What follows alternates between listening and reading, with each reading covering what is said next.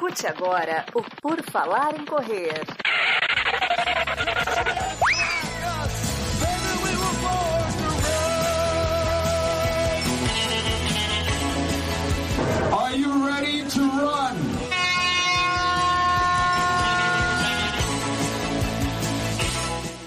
Começa mais um episódio deste podcast sensacional, o podcast no Por Falar em Correr, esse podcast que está no ar há mais de 10 anos. Sim, em 2022 completamos 10 anos no ar e aqui estamos para mais um PFC Debate, trazendo muita informação, descontração, bate-papo, ah, um bate-papo solto, leve e descontraído, trazendo assuntos muito pertinentes ou não, né, para você que está nos ouvindo. Eu, Ana Augusto, terei a companhia aqui de Duda Pisa. Tudo bom, Duda? Boa noite, pessoal. Boa noite, Camila, Enio, Marcos. Boa noite, bom dia, boa tarde, né? Não sei que hora vocês estão ouvindo. Mais uma vez, é, pauta livre, mais uma vez, jogar conversa fora, falar sobre corrida e sobre o que vier. Exatamente. Podem mandar, você que está vendo no YouTube, mande o que você quiser e você que está ouvindo o podcast, saiba que no YouTube, toda quinta-feira às 19 horas, você pode participar e produzir conosco este episódio. Camila Rosa também está aqui. Tudo bom, Camila? Oi, Enio, Duda, Marcos, todo mundo que acompanha a gente. É isso aí, mais um dia de pauta livre. E só que tem os assuntos que a gente já corta e não responde, não, né? Mas vamos lá. Vamos ver o que, que dá para falar hoje. Exatamente. Tem uns que fica ruim que só fica na live. O pessoal do podcast nem sabe que, que vai pro, pro episódio, já fica, já fica na edição. E falando em edição, temos Marcos Boas aqui, porque edição é com Marcos, porque o que eu edito de vídeo desse rapaz é impressionante. Tudo bom, Marcos? E aí, pessoal, tudo bem? Bom dia, boa tarde, boa noite. O Enel tá ficando tão enjoado de olhar pra minha cara que acho que ele quer um pouco até de distância, não sei. Eu tive uma noção disso essa semana, não sei se é isso, mas acho isso. que o, ele não aguenta mais ver minha cara, você vai ficar gravando é Pace Boston, é Curiosidade de Boston, aí ele fala, pelo amor de Deus. E outra coisa, eu descobri uma coisa, o Enel, ele odeia áudio no WhatsApp, mas depois que ele pega um pouco de intimidade, ele começa a te mandar áudio. eu, eu pergunto disso? se pode, eu pergunto se pode antes foram meses sem receber um áudio sequer do Enio. Essa semana, rapaz. Tô zoando. Tem, é, tem coisas não, que tem... só um áudio explica. É, tem coisas que só um áudio explica. O primeiro áudio que eu fui mandar pro Enio, eu fiquei até com medo quando eu fui mandar pra ele. Eu falei, nossa, mandar um áudio pro Enio, o Enio odeia áudio. Aí eu escrevi a mensagem, falei, Enio, tem um negócio da edição que eu preciso te explicar, mas vai ter que ser por áudio, que é impossível tá explicar daí, por aqui. Ó. Aí eu mandei o áudio, aí aquela hora quebrou o gelo, foi o fim da, foi o fim do negócio. Mas então é isso, pessoal, é isso aí. A gente está aí gravando, produzindo. Ana Carol Sommer também chegou por aqui. É o francês, né? O francês eu não sei, mas é bonsoir, né? Bonsoir, como é que fala PFC em francês? Eu não sei. Francês já não, não domino, né? Eu domino o espanhol, domino o português de Portugal, o português do Brasil e o inglês dos etíopes. Mas é isso, mais isso eu não consigo. Vamos começar aqui. A moto passou na rua, é o, é o prenúncio de que devemos começar os assuntos aqui para vocês não irem embora. O primeiro aqui, ó, do Nel Filho. Perguntam se já corremos na altitude.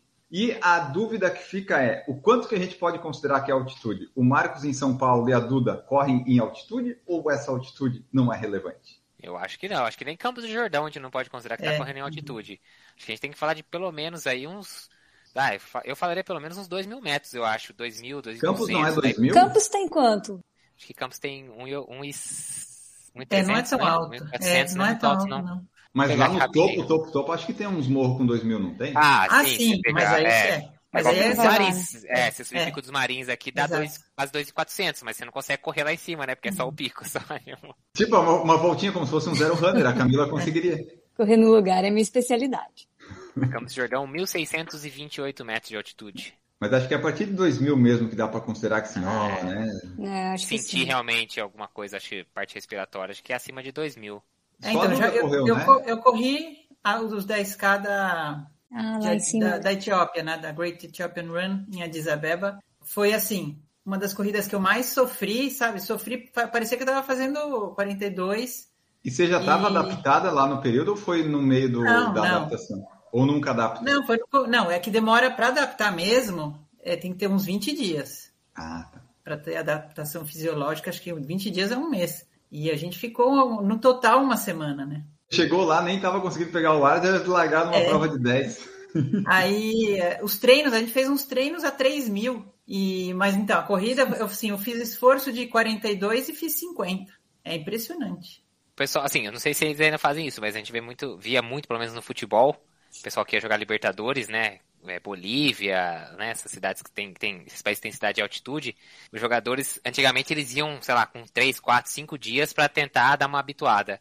Depois eles perceberam que ou você ia com muita antecedência, ou você tinha que chegar na hora, tipo assim, não, é, na hora, na hora mesmo, assim. Então eles ficavam numa cidade mais baixa durante um, dois dias ali, e chegavam 40 minutos antes do jogo, o ônibus chegava no estádio, os caras aqueciam e entravam pro jogo, porque eles dizem que você sente menos do que estar mal habituado é você chegar em cima da hora. Eu não sei se isso ainda se confirma, mas eu lembro de ver muito isso do pessoal que ia jogar Libertadores lá nessas La Paz, essas cidades assim, fazer esse tipo, adotar essa estratégia. É, eu lembro disso também. Acho que não dá tempo do corpo entender, né, o que está acontecendo. É no susto. Ó, das minhas experiências, eu só corri na altitude mesmo quando eu fiz a maratona de Huntsville, que a gente largava de uma altura pelo Garmin de 2.600 metros e chegava numa altura de 1.500, né? Então é uma descida de 1.100, que é só em descida. Então a gente ficava uma parte lá de cima, acho que uns talvez 3, 4, 5 quilômetros até descer, passar ali. Mas aí não dá, não dá tempo de sentir, né? Porque você chegava, ficava um tempo, fazia a preparação, largava e já descia. Mas é o máximo que eu corri foi isso. 2.600. E depois é só eu... essas coisas, né? Subir em São Paulo e correr achar, ah, estou no altitude de São Paulo e não tô.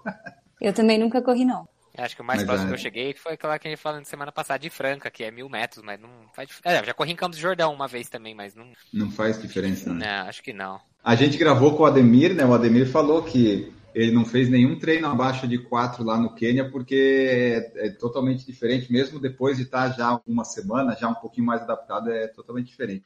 Vamos ver aqui, o William Mendonça falou que a altitude é para cima de 2 mil metros mesmo, então aí, ó, poucas, poucas pessoas correram de fato aí. Aqui no Brasil não tem também como fazer isso. Algumas pessoas né, viajam ali para a Colômbia, que é mais perto, outras vão para o Quênia. E o Cássio Araújo trouxe aquela hashtag famosa, né? Marcos Sub 3. Só que a questão é que a gente vai começar a usar também a hashtag Cássio Sub3, porque ele vai fazer Sub3 na Maratona do Rio, né, Marcos? O que é infinitamente mais difícil do que tentar isso em Porto Alegre. Só que o, o Cássio ele tá correndo meia maratona em Brasília para 1,24, 1,23, ah, então sai fácil. Tá com isso, sub 3 né? no bolso. Tá com folga. Tá com folga, isso aí. Nem precisa mais treinar, Cássio. Vamos continuando aqui. Mais perguntas. A Ticiana colocou o seguinte: e eu, eu, eu, me senti me senti atingido. Enio, de onde você é, seu sotaque não é de manezinho da ilha. Isso é um absurdo, isso é um absurdo, querida. Eu sou, eu sou daqui. Mas é que assim, né? Eu sou um homem da comunicação. Eu, eu já não tenho mais lugar. Eu sou de todos os lugares. Eu, eu, meu sotaque... É um tribalista, praticamente. meu sotaque se esvaiu pelo mundo. Agora eu tenho sotaque de todos os lugares. Eu nasci em Florianópolis mesmo. Só tinha duas maternidades para nascer, a Carlos Gomes ou a Carmela Dutra. Eu nasci na Carmela Dutra, na ilha, mas o sotaque vai se perdendo, né? Essa vida de comunicador e tal, a gente vai, vai perdendo o sotaque. Então, mas eu sou, posso não parecer. Não, não tenho nenhuma dessas características de manezinho da ilha, né? Eu não gosto de pirão, essas coisas de peixe também não me anima muito. Falar muito rápido eu falo, mas daí. Só que eu sou. Sou, sou nascido em Florianópolis mesmo. Samuca comentou o Campos do Jordão, na região da Serra Mantiqueira, é a cidade mais alta do estado de São Paulo, do Brasil, com 1.639 metros de altitude. É, mas ainda assim, né? Não dá para considerar altitude. O Cássio hoje falou, a meia maratona foi em 1 hora e 22 e pediu para não roubar os sofridos minutos. Aí você pega uma meia em 1 e 22. Por favor, né? Se não fizer sub 3, Cássio, devolve a camiseta que eu te dei do PFC. Tem que ser sub 2,50. É, isso que eu ia falar. Esse cara tem que estar tá pensando em 2 horas e 50. É. Ah, sem dúvida nenhuma. 1,22 dá 2,44. Põe 6 minutos, 2,50. É. Ainda tá, vai estar tá mais treinado, pode pensar em 2,50 aí. 2,50, 2,49. Eu estarei no, no Rio para correr a meia, então domingo eu vou estar tá de boa lá, só vendo o pessoal chegar da maratona. Vou ficar de olho no Cássio, ver se ele chega realmente abaixo de 3 horas. Se eu tiver, eu não sei onde é que eu vou estar ali, mas se eu tiver na largada ali para ver a chegada, vou ficar de olho ver se o Cássio chega. Vamos ver mais mensagens que nós temos aqui. O William Mendonça também colocou hashtag Marcos Sub 3, essa hashtag tá pegando. William Mendonça, bom tema para hoje. Ele já disse que é um tema bom, já criou uma expectativa. Vamos ver. vale a pena forçar para fazer uma prova? Porque antes de começar a gravação, de fato, a gente estava falando né, que a Duda talvez não vá para a tribuna, porque sentiu um pouquinho o joelho, e daí pensou que ah, não vale a pena arriscar, descer para Santos só para fazer um sub-55 não vale a pena, né, Duda? Tem que ir para a prova, pra, o sangue nos olhos, aquela coisa toda. E daí não, fica a pergunta. Mesmo porque não é o problema de tempo, acho que correr devagar dói mais tá doendo mais do que correr rápido. O problema é correr. então, e daí vale a pena forçar para fazer uma prova? Eu só penso numa condição de fazer uma prova se eu tiver meio machucado, se for uma maratona com viagens pagas, aí talvez sim, eu faça sim, passeando é. assim, né? É. Mas prova perto, que nem a Duda ali, que vai para Santos num dia, volta no outro, né? Eu acho que daí, né, se não é uma prova alvo super grande, até meia maratona eu acho que dá para meio que desconsiderar, deixar de lado. Agora, uma viagem, uma maratona, talvez eu considere. Agora, prova menores, ah, tem ainda, mais, ainda mais para amador, né? Se você é, é atleta é, profissional, aí é outra E precisa história. fazer um resultado, Sim. sei lá. Você vai no, no sacrifício é. e depois vê o que, que dá para resolver. Mas para gente que, que corre por prazer, eu, eu, eu sempre evito. Porque se você forçar numa prova, pode piorar para mais para frente, né? Daí o, o nosso é... hobby, que às vezes é correr rápido, correr legal, você não vai conseguir nem correr. E você corre a prova bem e depois fica dois meses sem poder correr, né? Sim, aí você pega até um trauma, né? A única coisa boa de forçar a fazer uma prova é o texto no Instagram, né? E tal, né? Hashtag guerreiro. A superação, né? Exato, superação. Aliás, vocês viram, teve um vídeo, foi o Michael que postou, do cara lá ah, que eu vi, foi na guerra. Gosto. Foi. E deu assim, pô, então você vê que Boston é mais difícil que na guerra, porque ele não cons ele conseguiu sair vivo da guerra não, e não quase matava Boston. Não foi na guerra, não foi na... Eu achei que tivesse sido da maratona, daquela da explosão. Será? Não, foi na guerra, tá? A legenda acho que estava na guerra. É. Foi, foi, foi, foi, foi, foi na guerra, acho que foi. Então é isso aí, pessoal. A pessoa sobrevive à guerra, mas não termina Boston se arrastando. O Marcos Boas, quando for para Boston ano que vem, ele que não invente de completar a prova rastejando, né, Max? Por favor. Não, de jeito nenhum. E aí também sem piadinhas depois, tipo, ó, oh, tá vendo? Já tô melhor do que o cara que foi pra guerra, né? Não vai também ter esse tipo de piada, não. Isso é impróprio. É, mas então é isso, William. Valer a pena não vale, mas aí a pessoa decide, né, dos objetivos e coisas dela. Às vezes é uma prova muito alta, ela quer bater aquele tempo e, né, de repente dá para tentar.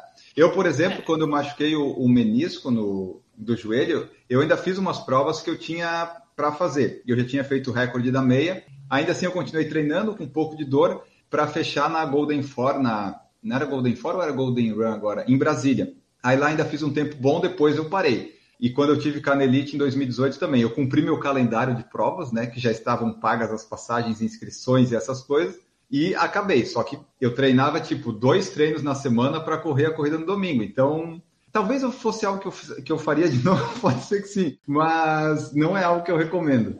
Mas deu para fazer, sem grandes consequências, mas não é legal não. A Ana Carol chegou aqui, falou que a Camila sempre mandando a real na lata, né? Que a Camila falou que tem alguns assuntos que a gente não vai falar, que né? A gente já decide as, A gente fala que responde tudo, mas dá uma selecionada, né? Exatamente, tem coisas que a gente não fala aqui. A Ana Carol perguntou se a Duda não é poliglota. Com certeza ela é, Ana Carol, porque se, ela é doutora, putz, cinco idiomas no mínimo. Não, não sou. É só inglês mesmo. Mas é um inglês, um inglês de não, doutora. Não. Vamos lá. William Mendonça falou que o Cássio vai fazer sub 2 horas e 49, é bem provável. Cássio Araújo, guardem esse nome, nosso ouvinte de Brasília, vai fazer recorde pessoal, índice de Boston lá na Maratona do Rio e vai correr junto com o Marcos em Boston ano que vem. Eu vou ver se eu consigo um patrocínio para me levar para Boston para fazer as filmagens, que eu não vou correr, né? Não, não vou conseguir o índice. Cássio Araújo, Silvio Boia falou que a Maratona do Rio é, mais, é a mais rápida do país. E agora, polêmica?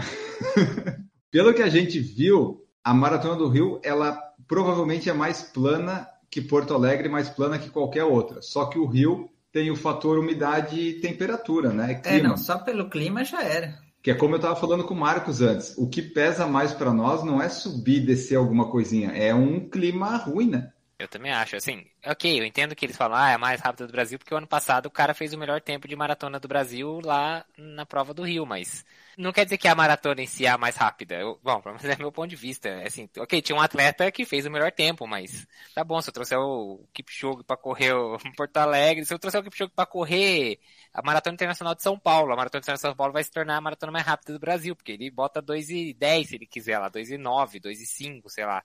Porto Alegre pode talvez ser menos plana do que o Rio, né, nesse percurso atual do Rio, não aquele percurso antigo, né, o que hoje em dia corre. Pode ser. Mas a incerteza, assim, a probabilidade do clima estar menos propício para bons tempos no Rio é muito maior. Você tem muito mais chance de pegar um dia quente. E quente que eu digo é 22, 23, 24 graus. Que a gente sabe que o inverno do Rio faz isso brincando logo cedo. Que horas que larga lá, Marcos? Vai largar 5 e meia. Isso, isso é uma vantagem, assim, o Rio pelo menos sabe disso e colocou 5 e meia largada. Agora, Porto Alegre, o histórico de junho é de ter temperaturas mais baixas, temperatura abaixo de 20 graus. 13, 14, vai, sei lá, a hora que o pessoal tá terminando, 18, 20, aí sim tá fazendo essa temperatura. Que é uma temperatura que 5 e meia, 6 horas no Rio de Janeiro já tá fazendo 20 graus, entendeu? Tranquilamente, mesmo no inverno. Ah, mas você teve um ano que foi frio. Tá bom, teve um ano, o ano passado Berlim foi quente pra caramba, o Bekele sofreu do 21 pra frente, o bicho tava lá com a língua de fora. Acontece, claro que acontece. E eu acho que, pensando em desempenho, pequenas elevações impactam menos do que calor. Pelo menos para mim isso é Tô falando para mim, não sei se para todos. Claro, tem gente que corre muito bem no calor e vai sentir muito menos uma um clima um pouco mais quente no Rio. Mas eu acho de uma maneira geral a tentativa de bons tempos.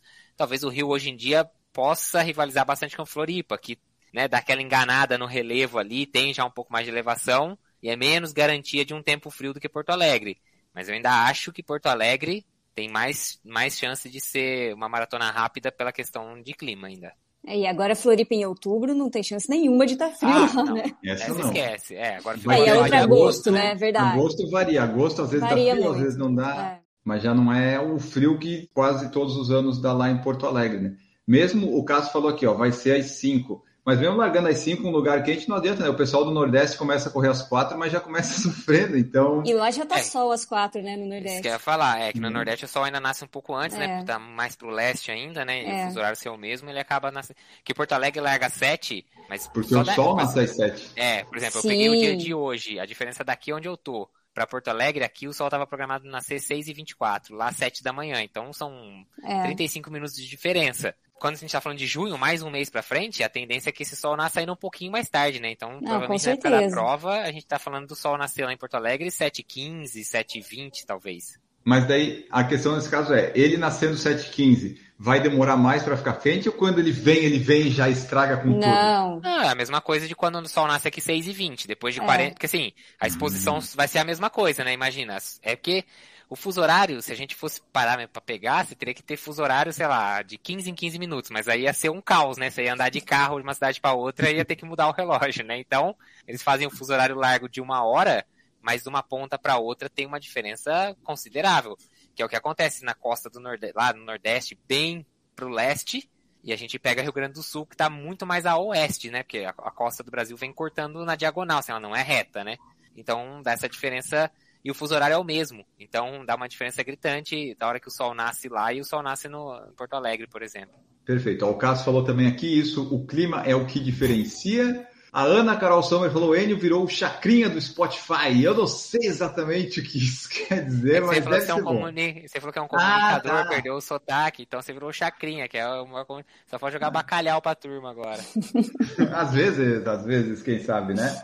Mas eu estava olhando aqui, ó. A temperatura, eu procurei, temperatura média em Porto Alegre, em junho, tá a máxima 21, mínima 11. Mas acho que vai ser pior esse ano, vai vir uma onda de frio, vai ser mais frio. Tomara, né? Oremos. Emoji das mãozinhas juntas. Né? Isso aí. E daí eu vou juntar duas perguntas em uma. O Samuca colocou se a Duda já procurou um médico. Duda, esse- esses casos aí, você procura médico ou você já se conhece, você sabe que não é caso de preciso procurar um especialista? Não, alguns eu, eu já tenho, já sei, né? Eu sei quando a dor é, é só de, de um esforço a mais tal, mas é, eu já procurei, quando eu comecei a sentir, eu já procurei. Eu fiz uma semana mais leve, aí melhorou bem, foi, foi bem. Isso já faz uns dois meses, mais de dois meses. E aí, mas agora eu vou voltar. Agora, como deu uma pegada maior, sim, vou, vou voltar no médico. Mas você não tem nenhuma lesão nele que foi detectada, né? Tipo, alguma rompimento, essas coisas que nem eu tenho um menisco rompido. Não, o que mostrou foi que assim já tem uma, uma certa lesão de cartilagem por conta da idade, né? E que não tem que fazer só manejando, mas não tinha nada assim muito, olha, não, realmente tá com artrose, não. Não é um joelho de 20 anos, mas não, teve- não- não tinha muito o que fazer, é só ir levando, tava indo bem. Agora não sei se aconteceu mais alguma coisa, então isso que eu vou ver. Foi a track field lá, você foi muita força na track field. Não, mas foi, foi piorou mesmo essa semana. E, e vocês aí, Camila e Marcos, quando vocês costumam procurar médico, fisioterapeuta, assim, quando vem alguma coisa diferente, ou depende da, da dor que a gente já se conhece um pouco, sabe como é que é, para ver se vale a pena procurar? Eu, eu tenho um fisioterapeuta aqui muito bom, tipo, eu vou toda semana. Então, às vezes aparece alguma coisa, a gente já começa o tratamento, fa faz fisio preventiva, né, como a gente fala. Aí, assim, só se acontece alguma coisa muito fora do normal, que a gente acha que lesionou mesmo alguma coisa, que eu procuro o médico, mas senão o físio, o físio dá, dá conta. Eu confio bastante nele, assim, o Diogo, se estiver assistindo a gente, um abraço, Diogo. Oh, ganha desconto na próxima. é. Mas é o legal de no FIS, né? Eu vou também aqui no Lucas. No Lucas eu vou mensal, mas eu sempre chego lá e digo, ó, hoje, essa semana, ou essas semanas, o que me incomodou mais foi isso nas costas, isso na panturrilha. É, Aí ele foca assim mais também. lá. É, Faz um é geralzão, mas dá uma É. focada onde eu reclamei. É. E daí ele fala, ah, realmente, tem uns vários nós aqui nas suas costas. e daí ele tira. É, e tem os pontos que sempre tem que dar uma mexida, né? Que tem Verdade. ó, meu pé ali, o tornozelo, sempre tem que dar um cuidado especial. E o Marcos? Marcos vai toda semana, né, Marcos? Eu vou no Fiz também no Tomás, ele até apareceu já no episódio do Pace Boston. A gente também faz um trabalho bem assim, acompanhando bem de perto. Há uma semana ou outra que a gente acaba pulando, assim, mas vai quase toda semana e é isso que vocês falaram. Chega lá e fala, putz, essa semana teve muito treino de tiro.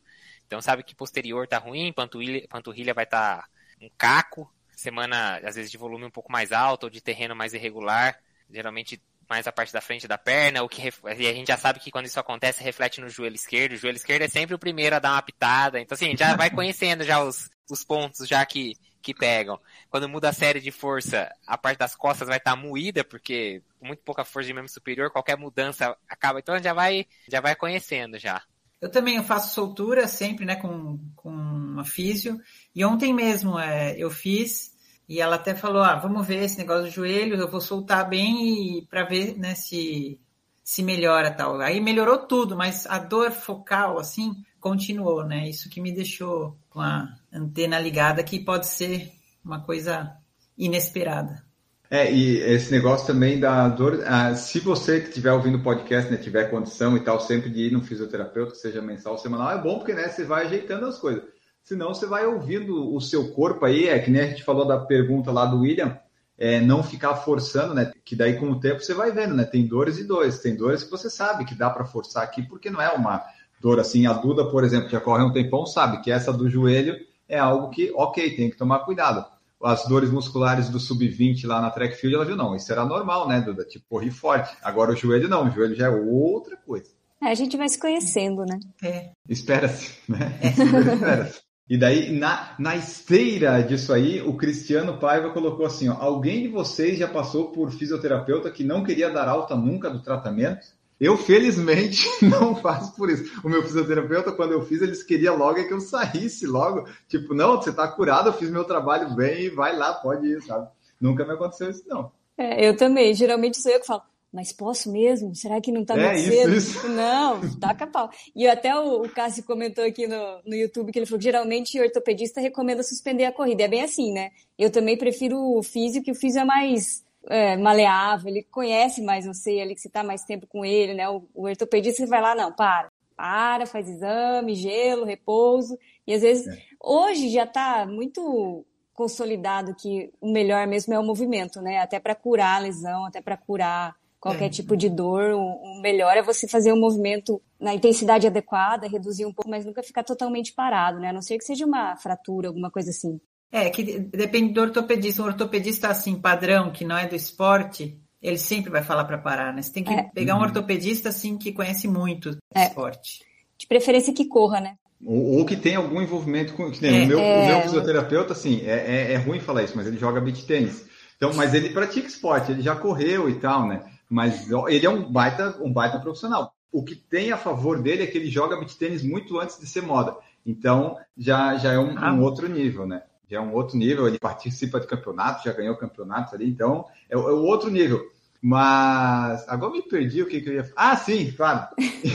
eu começo a falar as besteiras e esqueço. Quando eu tive a problema no joelho, na canelite, que eu fui lá tratar com ele, eu falava assim, mas será que eu posso mesmo amanhã trotar, Lucas, tentar? Assim, Você tem que ir, se você não correr, você nunca vai saber se a sua dor melhorou, se é a dor psicológica. Você tem que colocar o seu corpo em movimento. Se você ficar parado, você nunca vai saber, nunca vai voltar a correr, vai começar a atrofiar tudo. Então, vai devagar, obviamente, mas você tem que fazer algum movimento no seu corpo, aquela coisa toda, porque tem que ver como é que tá. Então, eu acho que esse, o Cristiano que ele perguntou do físico dele, ele deve estar indo naquelas fisioterapia padrão que você paga com convênio, sabe? E daí, é, eles estão querendo, não, fica aqui que tá entrando dinheiro, vamos lá. Mas o mais que eu penso, o médico fisioterapeuta, ele tem que querer te dar alto, porque daí isso significa que na, na pior das hipóteses o fisioterapeuta está pensando nele, tipo assim, eu fiz o meu trabalho direito e curei esse atleta, sabe? Então, acho que se tá diferente, você tem que mudar de fisioterapeuta, procurar alguém do esporte aí, mudar, porque não, não parece ser, ser muito interessante isso daí. Mas é isso, procure fisioterapeutas, médicos do esporte, que eles vão entender a nossa ânsia de voltar a correr e vão, vão ajudar também isso. Samuel Pinho, a fisioterapia preventiva é muito importante aqui em Salvador. Tem a Tainá Vieira, tem até um diferencial, pois além de fisioterapeuta, é também atleta, o que facilita bastante. Ela corre nada. Exatamente. Porque geralmente, né, quem vai para essa área esportiva de médico já praticou em algum momento ou pratica. É muito difícil a pessoa que, ah, vou ser médico esportivo, mas eu odeio esporte.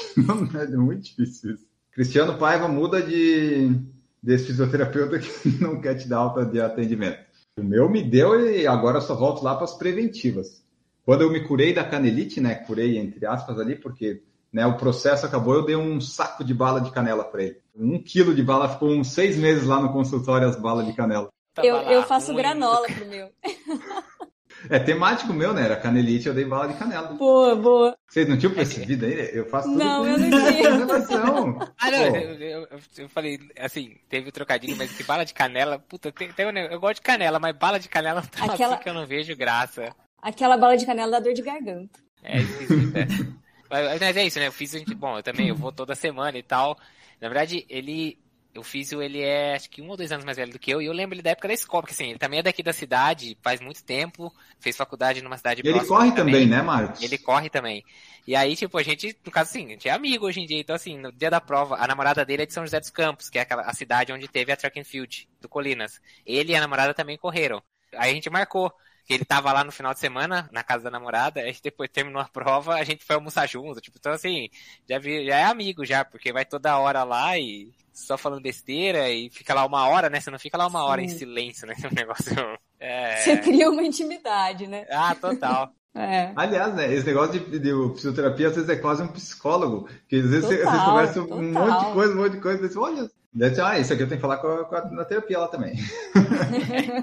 o Thiago Oliveira colocou boa noite, vai ter pelotão sub-3 em Poá, acompanhe Marcos Boazzi, que com certeza. Mas, assim, o Cássio colocou aqui, provavelmente a do Heleno Fortes vai ter, E até Heleno, Do certeza Heleno, com certeza sub tem. 3 em Porto Alegre e sub 2 e 45 também em Porto Alegre. Vão Isso. ter dois pelotões da Heleno Fortes em Porto Alegre, eu tenho certeza. É, e daí da, da MPR talvez tenha algum. Vai ter bastante gente. A questão é só ver é, como vai ser. A, a gente vai ter um podcast em breve com o Paulinho Stone da Maratona para entender isso. Mas como que vão ser as largadas, se vai ter alguma coisa definida por ritmo ou por ondas. Porque dependendo de onde você larga, se você largar uns três minutos depois, não adianta você tentar acompanhar, porque né, você já, Já vai perdeu quebrar a... no começo, né? É, Você vai, você vai ter que Então tentar tem ver que onde que tá o pelotão e entrar Cê- na mesma baia que o pelotão, porque senão. Então, Você vai tentar, Marcos, ir com eles? Não sei, né? Depende do que, que rolar Depende aí de disso, né? pacer. É, tipo, ah, mas ah, assim, porque a- você pode ter o seu pacer exclusivo, né? quem sabe, né? Estamos, estamos, estamos batalhando, estamos aí. É, aí. Né, Enio? De grãozinho Mas- em grãozinho, né, Enio? Mas, É, assim, mas mas a- eu acho que o, o pelotão a dele sua é uma questão boa é o- tática, eu acho. Aham. É, para quem quer o Sub-3 está treinando para isso, É. sim. O Marcos a gente brinca aqui, né? Mas o, o Marcos, se sair um Sub-3, vai ser tipo a, a cereja do bolo, o vinho super especial de 5 milhões de dólares, né? Porque ele está indo para o índice 3 e 2, então talvez, dependendo dos. Não sei como é que o Marcos vai chegar lá, né? A gente vai ter vários Paces Boston ainda de vídeo para passer. Mas se chegar na semana vendo que o que dá para buscar é tipo 3 e 1, 3 e 2, não vale a pena no Sub-3, Não, né, Marcos? Você não. vai quebrar. Muito arriscado. É. Posso até tentar sair na mesma baia, deixar distanciar, mas assim, serve como uma referência, né? Tipo, por mais Verdade. que fique.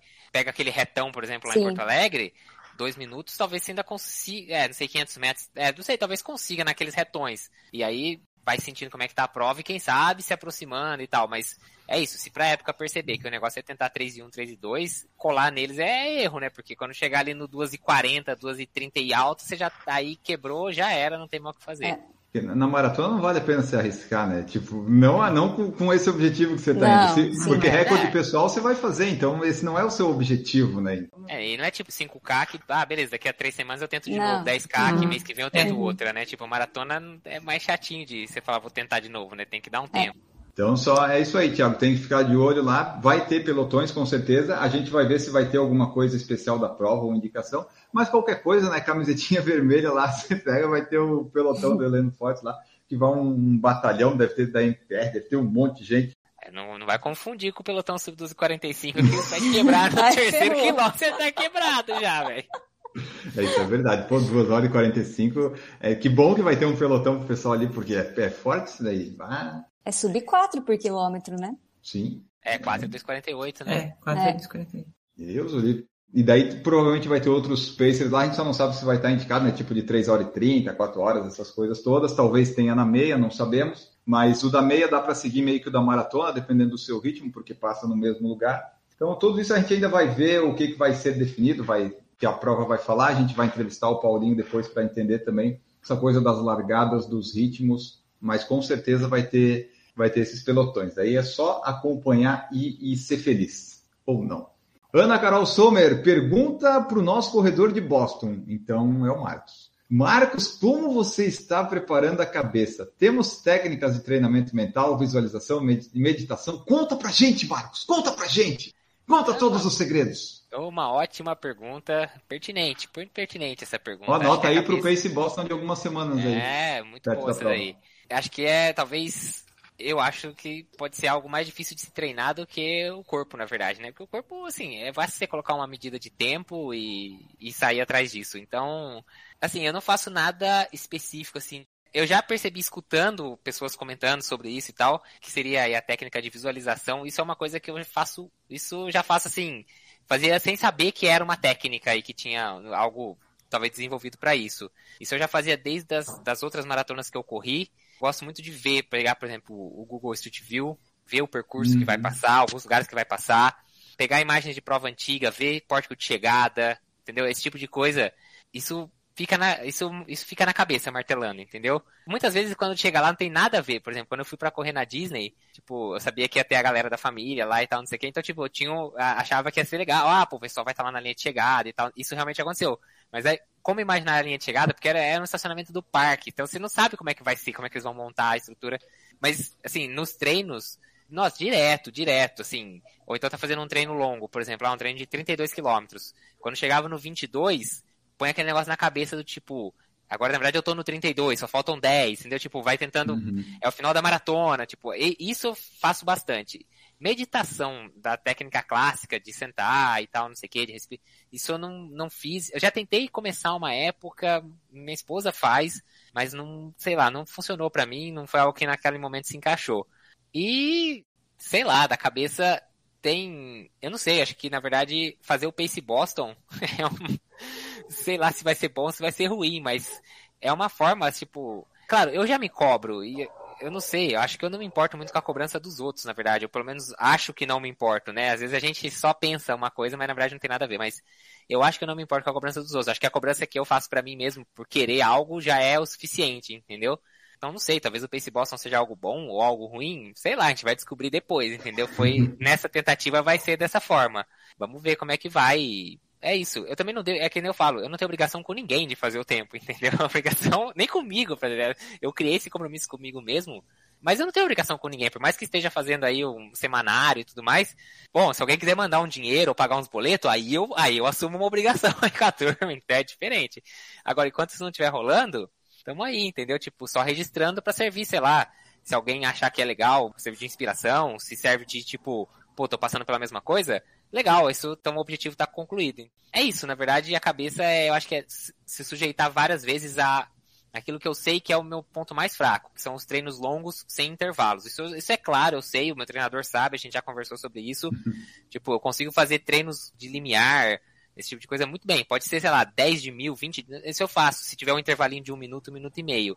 Agora, colocou contínuos, é toda vez que eu sinto alguma coisa são nos contínuos. Então, estamos trabalhando isso. Os limiares estão ficando mais longos sem intervalos, os longos são cada vez mais longos e é isso. Essa é a forma que eu tenho treinado. Isso aí, treinando físico para treinar a cabeça também, né? Marcos Boas está aí se preparando. Não tem cobrança, a única cobrança que existe é do próprio Marcos, enquanto ele, né, ele acha que precisa fazer. É que a gente gosta, né, de ficar fazendo tempo, né? Nós aqui temos essa peculiaridade no podcast, nós gostamos de tentar melhorar nosso tempo. Acho que a maioria dos corredores tem, né? Competitivo eu sou, demais, mas muito, muito, tipo, até pra, sei lá, vai jogar um joguinho com a criança. Puta, eu tenho dificuldade de dar uma aliviada pra criança ganhar uma vez. é, então. Isso cria aquela ânsia por conseguir, mas é coisa minha. E o da maratona né, tem um negócio específico e diferente porque você, ah, você nunca vai fazer a distância de fato, né? Então o Marcos vai fazer um longo lá dele, sei lá, de 35 máximo. Aí ele vai assim, pô, sai super bem desse treino, mas ainda faltam sete né? Daí sempre fica aquela, pô, eu faria mais sete nesse ritmo? Será que eu faria? É aquelas coisas que ficam, né? Nossa será que vai dar? Será que não vai dar? Bem interessante ficar trabalhando essa parte, essa parte mental aí. Uma hora dá certo, né? Muita, a maioria das vezes vai dar errado, mas tem uma vez ou duas que vai dar certo, você vai bater seu recorde, vai dar tudo certo, e é bom aproveitar, porque talvez seja o único ou último momento né, de sucesso. É aquela frase que eu li no, não tenha medo do fracasso, se acostume com ele, um negócio assim, sabe? Você não tem que ficar evitando, você tem que conviver, você tem que abraçar o fracasso, conhecer ele lá de perto, e às vezes fica por lá mesmo.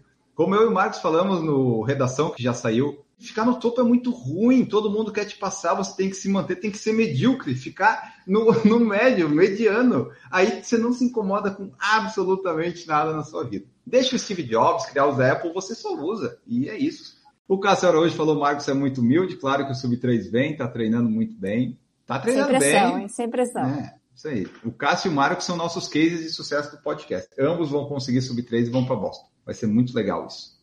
E o Samuel Pinho colocou, Marcos, acho que existe sim uma cobrança, talvez inconscientemente sua com você mesmo. Talvez ela se aflore mais quando não se consegue galera tá sacaneando o Marcos não, aí. Mas, mas, mas, foi o que eu falei, tipo, a cobrança é, é óbvio que é. A que você tem, com você tem, né? É, exatamente. Tipo assim, eu não devo pra ninguém conseguir o índice, né? Quando eu falei, se alguém quiser assumir uns boletos aí, tem um monte aqui, né? A gente não. Mas comigo mesmo é óbvio que existe. Senão também, assim, a hora que eu me propus a fazer, e não foi pro podcast, na verdade eu me propus a fazer antes de, na verdade, do podcast e tudo mais. Quando eu comecei a acreditar que era possível e comecei a colocar isso na cabeça, é óbvio que a partir desse momento tem uma cobrança, mas não é, assim, é uma cobrança misturada com a vontade de estar em Boston também, tipo, por tudo que cerca a prova, pelo que eu imagino São objetivos, que vai... né? É, exatamente. Então, assim, é óbvio, cobrança minha mesmo, ah, sem dúvida que existe. Tanto que quando o treino não, não sai bom, ó, a gente fica injuriado, a gente fica, né, chateado, meio puto. Acontece, mas faz parte. E assim, ouvindo o Marcos falar de fora, aqui sem ter uma relação mais próxima, você vê que a maneira como ele está lidando com essa situação, parece que a cabeça dele está muito boa, né? Porque ele sabe que ele tem chance, mas ele sabe também que pode dar errado, e ele está conseguindo conciliar isso, né? Eu acho que tá, tá bem legal, assim, de, de acompanhar e, e ver como que tá evoluindo no negócio, né? Tá nessa linha tênue, porque assim, eu tenho essa consciência de que é possível, é possível. É possível ser um sub 3? Eu, assim, eu não, não, não, não, vou falar mentira. Ah, não, é impossível. Não, é possível ser um sub 3? É, o treino que eu fiz de 32 Sim. semana passada, naquele momento eu tinha na minha cabeça que se eu continuasse eu faria um sub 3. Vamos assim, se fosse uma prova. Mas a linha é tênue, e a gente sabe que a maratona é muito longa e assim, tem muita coisa externa que Tem muita variável, sim. Tem muita coisa dentro. Aí você fala assim, não, pô, você foi pra largada e tá tudo perfeito. A sua alimentação foi boa, você dormiu bem, o clima tá ótimo Fih, são 42 quilômetros, são 3 horas no limite do seu esforço. Porque é isso, se eu falasse, não, mas eu consigo correr para 3, mas o meu índice é 3,35. Ah, beleza, aí não tinha problema nenhum. Vou tentar 3, se sair 3,10 eu tô dando risada, entendeu? Mas não. Eu sei que o negócio tá ali, tá na ali, ponta. Né? Quem sabe daqui a 1, 2, 3 anos, ah, pô, hoje eu corro pra 2,50 com o pé nas costas. Não, acho que vai ser isso, né? Tô ficando mais velho, não, não vai melhorando, já falou disso. Mas aí é diferente acho que é essa, essa linha ser muito fina, essa, tá muito nessa, no fio da navalha, assim, também é uma coisa que acaba trazendo uma motivação. Não pode, é. não pode também perder o foco, entendeu? Perder é. o foco, vai sair 3 e 7. E aí já era, nem se inscreve pra prova. Hein? É, tem que saber lidar, né? E isso Exatamente. acho que já, já é um treinamento mental muito grande, né? E é por isso que quando a gente está no meio de uma prova, assim, que as coisas estão dando errado, você pensa, por que, que eu estou fazendo isso, né? Porque você é o único que se cobra de fato, né? E daí você pensa, mas por quê? Né? Já está dando tudo errado, as coisas saíram do controle, assim ah, eu não preciso disso, né? Aquela coisa. Como o Marcos falou, por exemplo, eu quero fazer abaixo de uma hora e quarenta em Porto Alegre. Eu sei que é possível, talvez não seja provável ainda, mas é aquela coisa. eu sei que abaixo de uma hora e 45 dá. Abaixo de uma hora e 40 tem que ter algumas conjunções aí de fatores. Que é uma montanha russa. Terça-feira eu mandei pro treinador. Não, tá muito fácil de correr, acho que tá tudo funcionando bem. Aí ontem eu mandei, a rodagem de foi uma bosta, eu me senti mal o tempo todo. Daí hoje, baita treino intervalado, sabe? Um sobe e desce. É até ruim quando tem uma sequência, porque você sabe que se a sequência é muito ruim, beleza, vai ficar bom. Mas se ela é muito boa, vai ter uma hora que o avião cai, sabe? Então, daí depois sobe de novo. Esse é o problema. Esse, é, é isso É que quando cai, né? Você vem, vem fazendo treino, vem fazendo treino, vem fazendo treino. Aí bate aquele último que você sabe que é o último treinão. Aí fala, agora vamos dar uma tranquilidade, que agora é o polimento. Puta, eu- ah, essa desgraça me quebra, porque não sei se minha cabeça fala assim, ah, beleza, tô pronto. Não, você não tá pronto, ainda faltam três semanas. O principal ainda tá por vir, né? Isso, exatamente. Então, às vezes, que nem eu falo às vezes pro treinador, deixa eu chegar no- na prova me enganando de que eu tô numa crescente. Claro que você não vai me fazer correr 35 na semana anterior, mas vamos construindo assim pro meu corpo achar que, a cabeça achar que, pô, você tá melhorando, tá melhorando. Aí chega no dia da prova, você vai fazer o teu melhor, porque esse negócio de, ah, cheguei lá em cima, pô, faço um- treinão Agora de 30 relaxa. km bem, agora relaxa, a hora que eu vou fazer a prova parece que tá... é a ciência, não, Marcos. Tem que acreditar na É. ciência. Ah, que tem que mas- estar tem que estar descansado, né? Esse é, esse é o ponto, né? É. Existem, existem individualidades, tem que estar descansado, mas é, existem individualidades. Né, Diz pro treinador colocar uns intervalados lá, uma semana antes de Porto Alegre, você faz na terça e na quinta uns tiros lá e resolve. Não, mas é- mas coisa forte continua. Que não pode é- continua, é, menos, Não, é que no caso do Marcos tem que ser tipo uns 20 de mil, sabe? pra ele se sentir bem. Ai, Tendo um vou- intervalinho ali, tá bom, né, Marcos? Tem que ter, tem que ter intervalo, descansar, descansar. Flávia Silvestre colocou aqui, ó. Isso acontece com todos, o Marcos é demais, ele é disciplinado, autêntico, muito esforçado. Aí sim, Ó, tô mas... com a moral boa, hein? Tô com a moral boa. A Ana Carol falou: o compromisso com si mesmo é uma força motriz importante. Exatamente. Tiago Oliveira para cima, Marcos, que é aquela coisa, né? O Marcos do presente está tentando ser melhor que o do passado e tentando que o Marcos do futuro tenha que bater o recorde que o Marcos do presente vai fazer. Então é essa competição com os nossos eus do passado e dos futuros. Um dark, um dark da corrida. Cássio Araújo, treino é treino, jogo é jogo. No dia da prova, se não tivermos imprevistos, nosso desempenho geralmente é muito superior. O problema é esse C, né? Foi o que eu falei pro treinador. Ainda bem que essa rodagem de 13 não era o dia de prova, porque senão eu não ia conseguir fazer nada. Mas se fosse hoje, no treino intervalado, aí ia ser legal. Tem que torcer para estar no dia, né? O Cássio Araújo colocou hashtag N sub 1 hora e 40, isso aí. Tomara que saia de novo, Cássio. Isso aí é- seria meio que obrigação, né? Mas estamos ajustando ainda os ritmos, mas dá. Correr a 4,45 não tá difícil ultimamente. Mas é que eu já calculo a margem de erro do GPS, daí tem que ser uns 4,40. Aí quando vai para 4,39 eu já fico, ah, e daí já começa a complicar. Mas é Eu isso acho aí. que o pessoal da Maratona do Rio. Ah, você vai ser. É Porto Alegre. Ah, não, então esquece. É Porto Alegre é o máximo que der para fazer mais- e o Rio com o que sobrar. E daí eu vou ficar muito desapontado se no Rio eu for mais rápido que em Porto Alegre, que daí alguma coisa deu errado. Mas é isso, duas meias em seis dias vai ser. O Pedro Espinosa colocou o Enio sub 1 hora e 35. Isso em breve, Pedro. Isso em breve. Primeiro eu vou fazer os 5 km sub 20, aí eu vou evoluir nos 5, daí eu vou pro 10, pro meio. Já falei pro treinador, depois do Rio nós vamos treinar as curtas. Só vou parar de treinar curta quando sair o sub 20 nos 5. Aí vamos ver, vamos ver se vai dar certo. Rainier Souza colocou hashtag recorde na meia esse ano. Olha, se eu fizer, tá bom. Eu vou ver. Meu recorde é 1,38,45. É, não, não é muito fácil isso. Eu só fiz uma vez Quanto? no vídeo. 1,38, 45? 38, 43. 1,38, 43. Que eu, eu já Então, conto. é, eu- você tem um, você tem 1,38, 43 na meia. E você só tem uma maratona sub 4, mas você é muito sem vergonha mesmo, né, Enio? eu sou, eu não sou de Fala longa aí, Duda. distância. Fala aí, Duda. Não, sem dúvida. Eu sou que nem a Duda, eu sou das curtas. Tá, tudo bem, mas pelo amor de Deus. Tá faltando empenho nisso aí, Enio. O Tá, não, 1,38 maratona você eu tem... sou. Cara, imagina, a gente tá falando da Guidei sair de. A gente tava cobrando a Guidei sair de 1,3 e fazer 1,7. Você saiu de 1,38 e fez duas horas, uma vez só na vida, Enio. Não, mas é que isso é diferente. pau, hein? 1,38 foi em 2015. A, meia, a maratona foi em 2013. Então, quando eu tava na época boa de fazer maratona, eu só fiz meias. Entende? Daí aí deu um complicado. Aí complicou. Tinha que ter aproveitado, feito todos os seus RPs, tipo, em todas as distâncias, ter carimbado os RPs de tudo. Sim, eu tinha que ter aproveitado 2015, mas eu só fui nas meias. O Cássio Araújo falou que tem que ter a estratégia de prova no PFC Debate. O que for possível ter de coisa, a gente vai ter, vai ter sim. A gente vai falar os nossos objetivos. O do Marcos, o Marcos nem precisa falar o objetivo, né? Qual que é o objetivo do Marcos? Ah, é completar a prova. Lógico que não, tá desde fevereiro, né? Mas a gente vai falar, vai tentar trazer tudo. O Pedro Espinosa também está na busca do sub-20, mas o Pedro vai conseguir antes que eu. O Pedro agora com um treinador. aí, manda uma passagem para mim, eu, assim, eu, me disponho até aí, sabe? Não sei, eu sei que seria um trabalho muito grande, mas qualquer coisa manda aí. Correr no frio eu puxo também, no calor, vambora. Tá que nem eu, Marcos. Eu assim, pai, eu vou em qualquer prova, é só vocês pagarem a passagem que eu tô indo. E Ana Carol Sommer falou que o futuro é o passado em construção. E por fim, para terminar o nosso podcast de hoje, a Ana Sommer coloca o que é mais desafiador para Camila hoje em dia. Parece que ela corre tão fácil. A Ana Carol é bom porque ela vem com as questões mais filosóficas, faz a gente pensar. Ah, para encerrar é o podcast de hoje, o episódio, Camila, o que é mais desafiador para Camila? Eu acho que o que é mais desafiador para mim é conseguir transferir o que eu faço no zero para a rua. Né? Realmente, no zero eu tenho o controle assim do que eu consigo fazer, do que eu posso fazer. Mas você é o teu superpoder, vamos dizer assim. É o meu assim, né? superpoder, né? é. Então, o meu grande objetivo é conseguir colocar isso na rua, né? Não é tão fácil quanto parece, mas a gente, é igual ela falou ali, é uma construção, né? Então, vai tijolinho por tijolinho, tentando aproximar o que eu faço em um com o que eu faço no outro.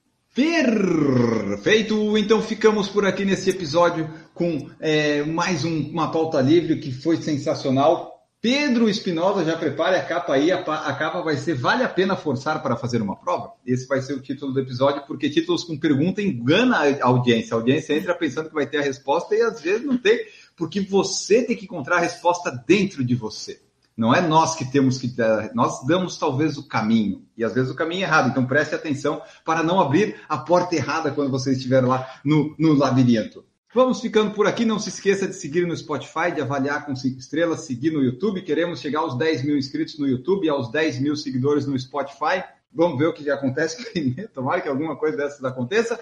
E vocês vão ouvindo aí até o final, avaliando, porque a retenção alta nos ajuda em futuros projetos. Duda Pisa, muito obrigado por participar aqui conosco e melhoras para o seu joelho, Duda. Obrigada, pessoal. Vou, vou cuidar do joelho e foi legal que também a gente falou bastante disso sobre desafios e pelo jeito todo mundo tem o seu desafio e isso que importa, né? A gente ter o nosso desafio e conseguir cumprir. Talvez eu mude a frase, talvez ser qual é o seu desafio, vai ser o título do podcast. Acho que pode ficar Boa melhor. também. Sempre aparecem coisas novas. Camila Rosa, obrigado por participar aqui conosco desse episódio mais uma vez. Obrigada, Ene, Marcos, Duda, todos que nos acompanham. Vou, vou encerrar com uma frase de Terezinha Rosa. Pauta livre é tudo de bom. Tiago que nos desculpe, mas a gente vai continuar com elas, né? É, a gente não sabe mais se o Tiago ouve a pauta livre, né? Se ele já passa o episódio, mas tá, tá ficando bom, né? Os downloads aumentam, a retenção aumenta, a gente, a gente continua. Marcos Bose, muito obrigado por participar. Marcos Bose, se você está ouvindo esse episódio, talvez já tenha, ou em breve vai ter review do Nike Zoom X Straight Fly. O primeiro canal de corrida a receber, porque o Marcos comprou antes de todo mundo, daí ele recebeu. E a gente sabe, a gente fez vídeos já de primeiras impressões que os atletas de elite do Brasil que correm não sabiam e perguntaram para nós. Obrigado por participar, Marcos Bosa. Valeu, pessoal. Obrigado por ter escutado. Obrigado a quem estava junto aqui também hoje. E a gente se vê no próximo episódio do Pace Boston ou num review de tênis. Fiquem ligados aí que é bem provável que se você está escutando aqui, realmente o review já está lá no canal. Exatamente, e nós vamos ficando por aqui. Muito obrigado a todos que escutaram o episódio. Um grande abraço e tchau!